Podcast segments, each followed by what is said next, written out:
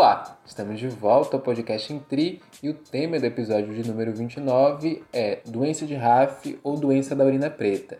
Esse foi um tema trabalhado recentemente em nossas redes. Bora saber mais? Podcast Intri. Porque meio ambiente é vida.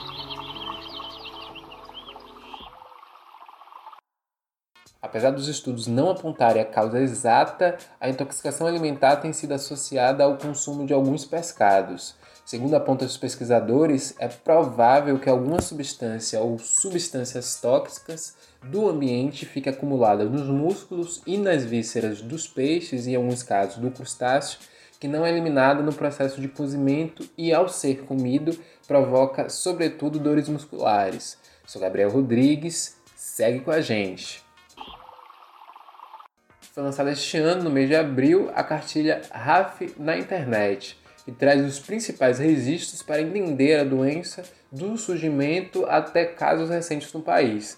Nosso papo será com um dos colaboradores da cartilha, que é vinculado ao INCETENTRI. Seja bem-vindo e pode se apresentar da melhor forma que se sentir confortável, professor. Olá, meu nome é Eduardo Mendes da Silva, eu sou professor aposentado do Instituto de Biologia da Universidade Federal da Bahia e integrante do Instituto Nacional de Ciência e Tecnologia no projeto Estudos Interdisciplinares e Transdisciplinares em Ecologia e Evolução. Então, professor, conta pra gente um pouco sobre o percurso de pesquisa relacionada à doença de RAF.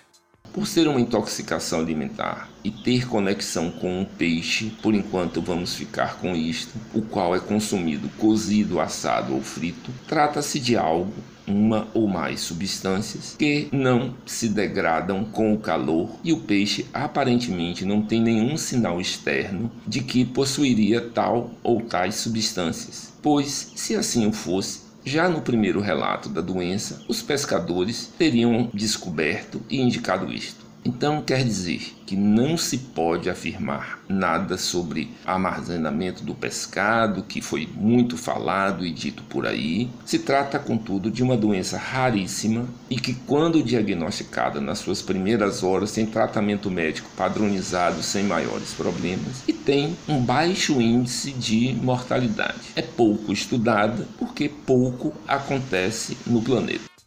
Qual sintoma tem sido relatado, professor? O principal sintoma que aparece após algumas horas de ingestão do peixe é dor muscular, pois há uma morte dessas células e a entrada das mesmas na corrente sanguínea vai acontecer e sua passagem pelos rins vai desaguar na urina escurecida. Há pacientes que acusam dores tão fortes no corpo que nem conseguem se movimentar. Há outros casos em que é mencionado que a ingestão de peixe com tal substância, que vamos chamar aqui de toxina, mas lembrando que pode ser mais que uma, com exercícios físicos pode aumentar os efeitos. A doença não é assim tão clara, apesar de parecer, pois outros fatores podem também engatilhar morte de células musculares e apresentar o mesmo sintoma. O médico deve estar atento e perguntar ao paciente sobre a ingestão de peixe e o paciente alerta para avisar ao médico sobre tal ingestão quando for o caso. Há algum tratamento? O tratamento para a doença, quando diagnosticada pelo médico, é padrão. O risco de morte é muito, muito pequeno mesmo. Interessante se mencionar que crianças e pessoas de maior idade são menos afetados pela doença do que pessoas entre 20 e 50 e 60 anos. E mais ainda, que pacientes com problemas renais crônicos são aqueles que mais podem ser afetados. Qual ponto o senhor acha importante ser mencionado sobre os casos de RAF no Brasil, professor? Com relação ao consumo de peixe que muitas pessoas podem estar preocupadas, eu gostaria de deixar claro que em 2018 a produção global de pescado atingiu 179 milhões de toneladas, ou seja, por dia consumimos 500 mil toneladas de peixes. Portanto, isto é inclusive duas vezes maior que o consumo diário de carne bovina, ah, e também maior do que carne avícola ou suína. Então, se analisarmos a quantidade de peixe peixe que consumimos, os casos de doença de RAF que até hoje não chegam a mais do que 5 mil, desde que foi relatado o primeiro caso em 1924, é algo muito raro mesmo. E o aumento de casos no país? Há alguma hipótese?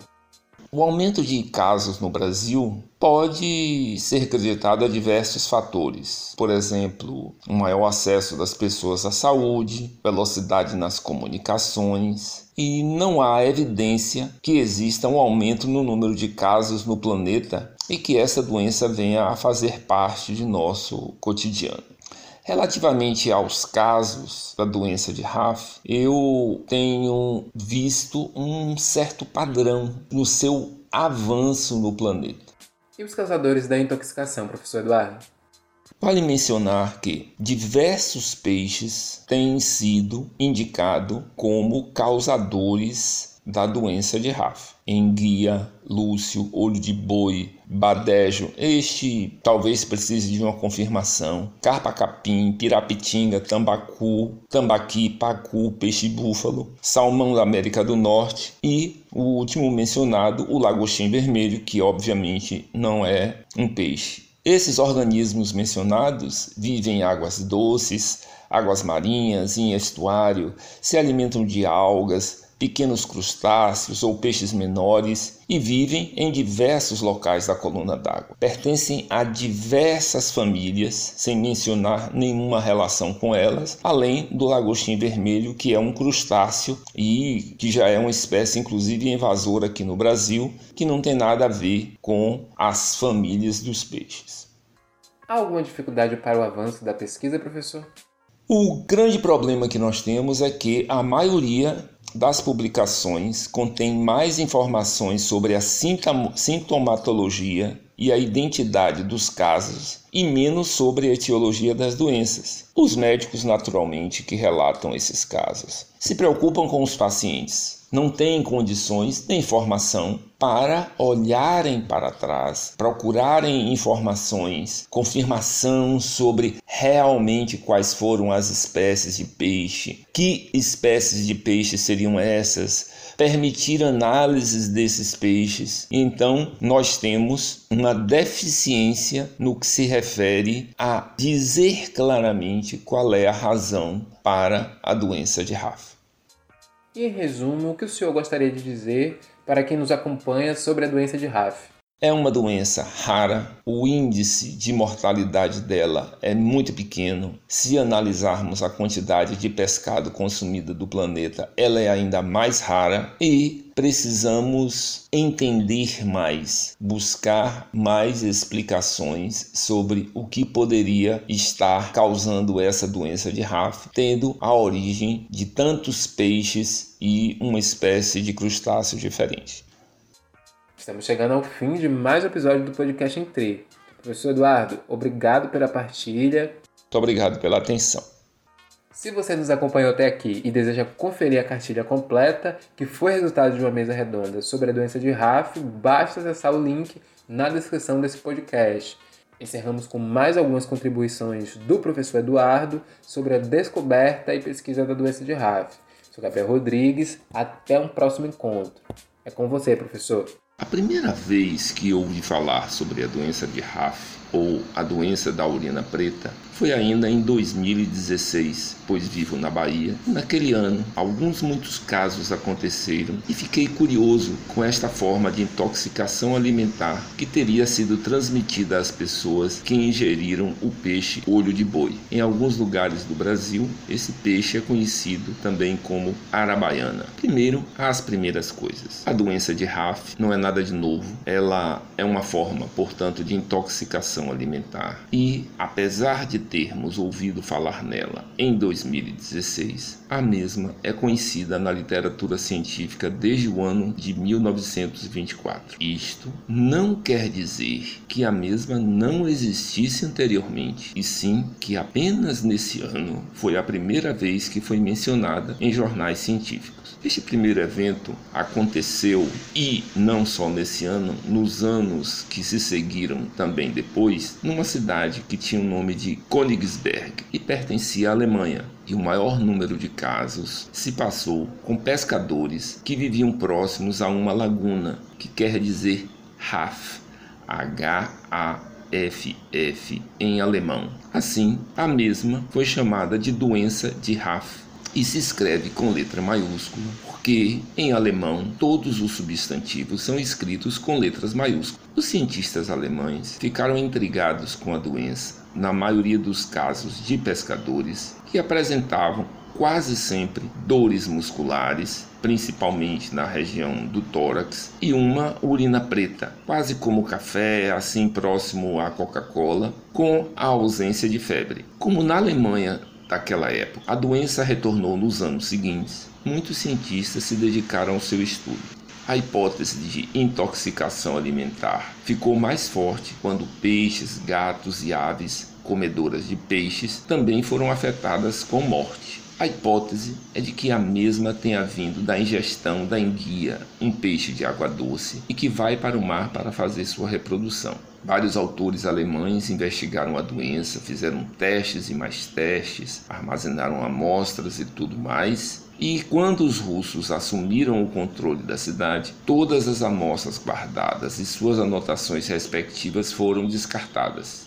A doença, como já foi falado, teve os seus primeiros casos na antiga Alemanha, hoje Rússia, e depois na Suécia houve uma publicação sobre casos que aconteceram em 1942. E aí temos vários outros casos na Rússia, em 47, em 49, na Ucrânia hoje atual, em 60, em 64, outros casos na Rússia em 1984, 2000, 2001, 2004. Recentemente li algo sobre um caso em 2019. E aí, depois da Rússia, a doença aparece nos Estados Unidos. Primeiro caso em 1984 no Texas e depois em 85 em Los Angeles e São Francisco em 1986. Depois a doença vai para a cidade de St. Louis, no Missouri,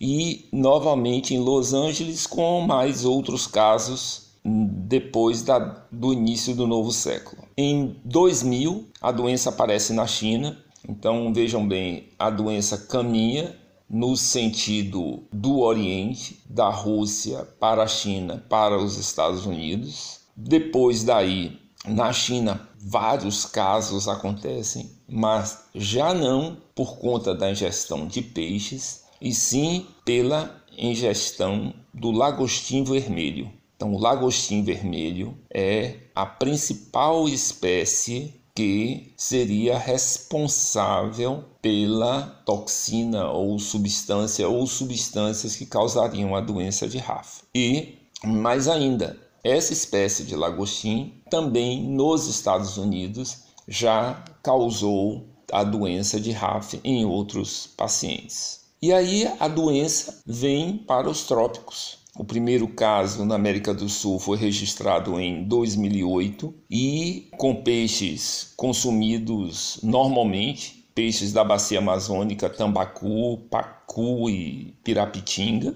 e de novo em 2013 e 2016. Depois tivemos os casos na Bahia, 2016 e 2020 e com muitos casos, e alguns casos em Pernambuco.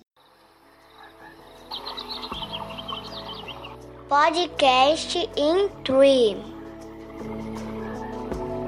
Porque meio ambiente é vida.